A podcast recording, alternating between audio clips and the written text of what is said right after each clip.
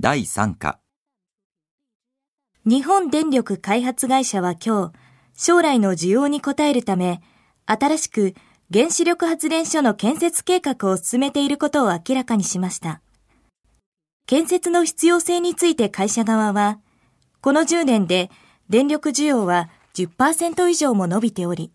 特に夏には供給ができない状況も何度か起こっている。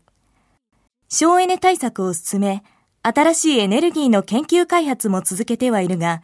現状ではそれにも限りがあり、新たな発電所の建設がどうしても必要である。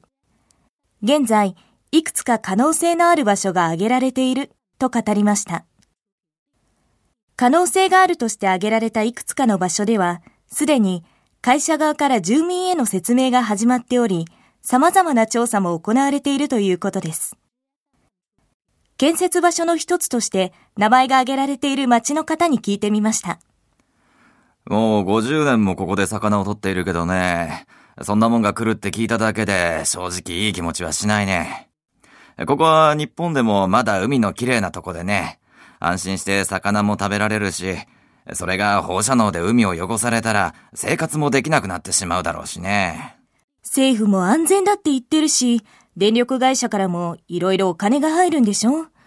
それを使えば街の開発も進んで発展につながるだろうし、いいことじゃないんですか？会社側では場所が決まり次第、政府に建設許可を求め、2、3年のうちには建設を始める方針だと言っています。1、どんな計画が進んでいますか ?2、どうしてそれが必要ですか？?3、町の人は何と言っていますか？